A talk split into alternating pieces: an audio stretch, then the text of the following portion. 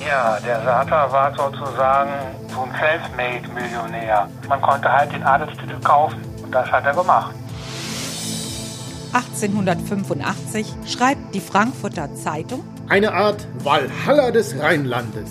Große Deutsche, wohin man auch blickt. Und bei Spinat war es alles eine Nummer billiger. Der ließ dann Studenten das alles restaurieren, der ließ alles schön vergolden, so ein bisschen wie Trump, überall Gold. Dann saß der an der Orgel und spielte, tat aber nur so. In Wirklichkeit war es keine Orgel, sondern es lief ein Tonbandgerät. Medienwerkstatt Bonn. Podcast. Willkommen zum Podcast. Mein Name ist Finn Weiden. Hallo. In einer Stadt wie Bonn guten und bezahlbaren Wohnraum zu finden, das ist eine echte Herausforderung. Aber heute lassen wir unsere kleine Welt einfach mal hinter uns und denken groß. Wie wär's einmal Burgherr von Schloss Drachenburg zu sein? Mit bestem Blick auf den Rhein und unzählig vielen Zimmern zum ja, was auch immer. Für Baron Stefan von Sata und Graf Paul Spinat war diese Vorstellung keine Fantasie. Sie waren tatsächlich der allererste bzw. der allerletzte Burgherr von Schloss Drachenburg. Wir wollen diese beiden Herren heute mal genauer kennenlernen. Beginnen wir mit dem, der vor 140 Jahren den Grundstein für das Schloss gelegt hat. Baron Stefan von Sata. Meine Kollegin Ulrike Ziskofen hat mit Ansgar Sebastian Klein gesprochen. Er ist Historiker und Publizist aus Königswinter und kennt sich mit den Burgherren bestens aus. Ja, der Sata war sozusagen, würde man heute sagen, so ein Selfmade-Millionär. Wirtssohn aus armen Verhältnissen, der Vater erkrankt, die Mutter musste sich mit Knöpfeherstellung über Wasser halten und tritt dann in ein Bankhaus in die Lehre ein und wird dann halt Börsenanalyst, also was man heute auch so als Investmentbanking bezeichnen könnte. Mit 24 Jahren ging Stefan Sarter von der Salomon Oppenheim Bank in Köln aus nach Paris. Er kommt jetzt herum. London, New York, Madrid. Als Börsenfachmann macht er sich selbstständig. 1859 investiert er in den Bau des ägyptischen Suezkanals, ein Hochrisikoprojekt. Ja, er hat also quasi analysiert, ist dieses Suezkanalprojekt profitabel, lohnt es sich da zu investieren, hat das seinen Kunden oder Abonnenten geraten und hat aber auch selber Geld investiert. Also er war total überzeugt davon und hat tatsächlich auch Glück gehabt. Das hat ja funktioniert, ist ja bis heute noch eine bekannte Wasserstraße und äh, man muss halt bis heute noch zahlen, wenn man da durchfährt. Also das ist ein gesundes Unternehmen, würde ich mal behaupten, und hat viel Geld abgeworfen. Sarta verdient sich am Suezkanal eine goldene Nase. Seine Börsentipps sind gefragt. Er gibt jetzt sogar ein eigenes Börsenblättchen heraus. Sein Wahlspruch grüßt bis heute vom Wappen auf dem Nordturm der Drachenburg. Wäge, Waage. Es war auch das Hausmotto der Salomon Oppenheim Bank in Köln, sein erster Arbeitgeber. Wägen und Wagen.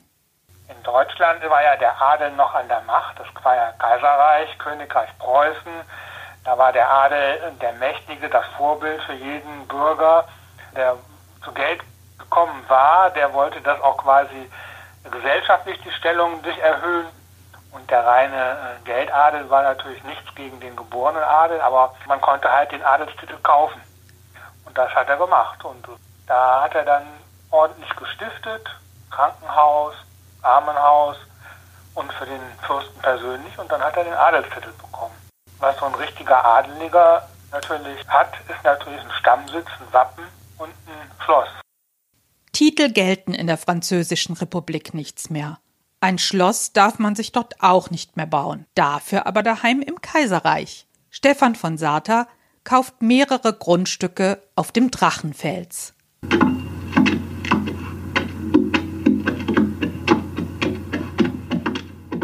Zwischen 1881 und 84 entsteht die Drachenburg im Eiltempo rheinische Bogenromantik mit vielen Türmchen, Erkern und Zinnen. Selbst die Drachenfelsesel müssen mitschleppen. Etwa 1,7 Millionen Mark kostet Zachter das alles. Heute rund 12 Millionen Euro. Einziehen will er aber nicht. Es heißt später in Königswinter, er hätte heiraten wollen, aber seine Jugendliebe aus Köln war gestorben. Kann man nicht nachweisen, ob er da wirklich gewohnt hat.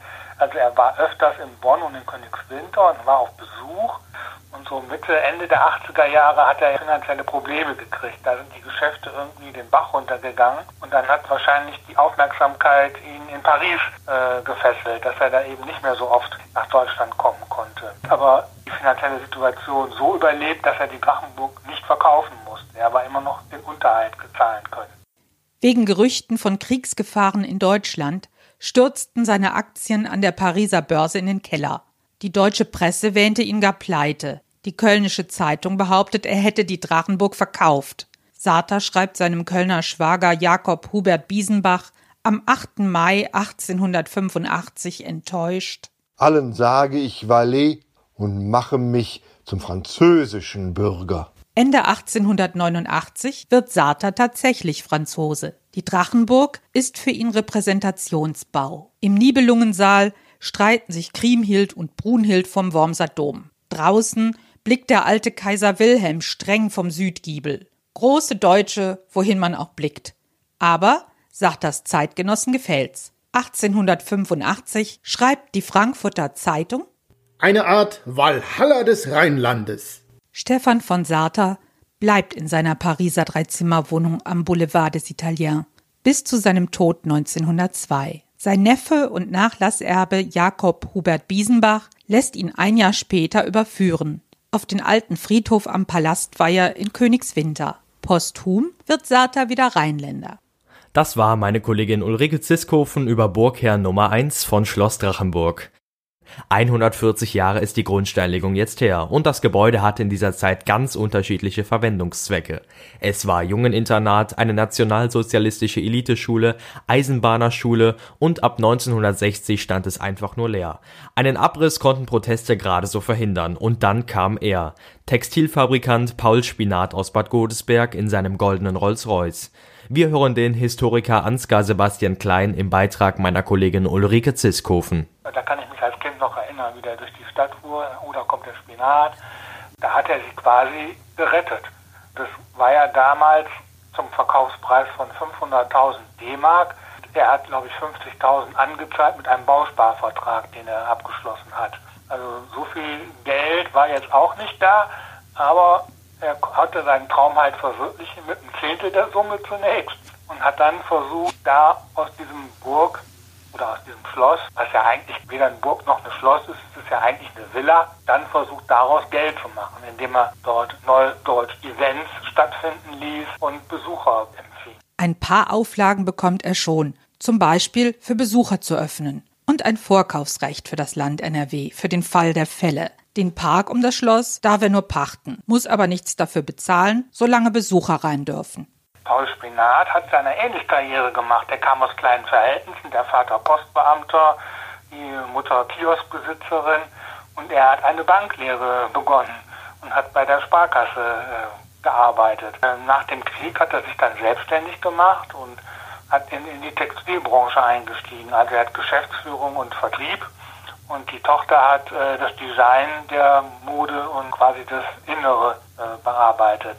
Und offensichtlich ist dieser Textilhandel oder Textilfabrikation äh, ordentlich gelaufen. Er hatte 18 Mitarbeiter zeitweise, also es muss schon sehr einträglich sein. Spinat fühlte sich aber wohl zu höheren Berufen und Adel gab es ja nicht mehr in der Bundesrepublik, äh, aber das war schon immer noch für ihn so ein romantisches Ziel, Burgherr zu werden, Schlossbesitzer. Und da hat er auch hingestrebt. Also wenn man sieht, dass er in Godesberg, wo er ja zuerst gewohnt hat, das Haus schon so äh, umgebaut und ausgebaut hat, dass es schon wie so ein kleines Schloss aussah und ganz viel Kunst und Kitsch und Trödel dort reingeschleppt hat, was herrschaftlich aussehen sollte, da war schon immer das angelegt. Paul Spinat renoviert.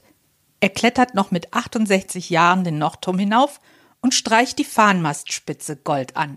Außen greift der Denkmalschutz, innen darf er sich austoben. Bei, bei Sater war Kunst halt, man ging zu den Professoren nach München, ließ dort Bilder machen und bei Spinat war es alles eine Nummer billiger.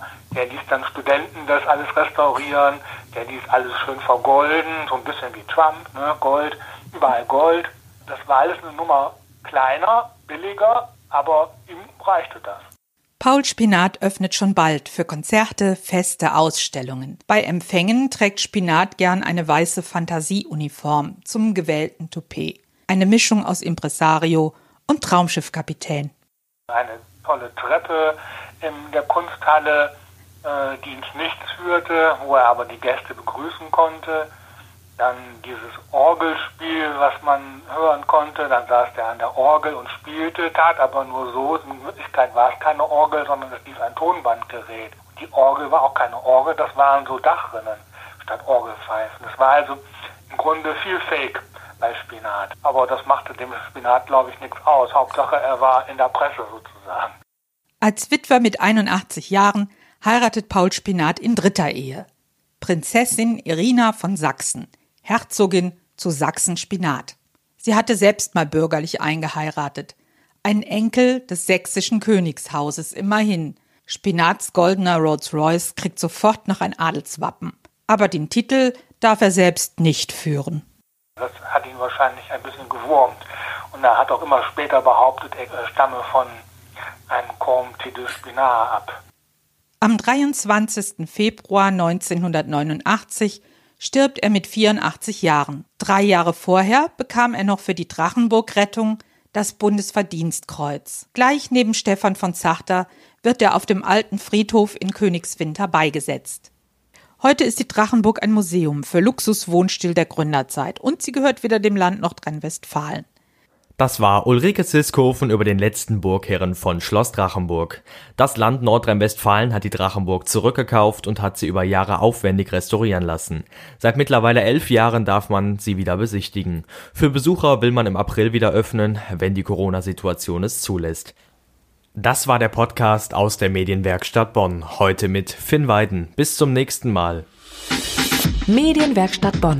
Mehr Beiträge auf medienwerkstattbonn.de.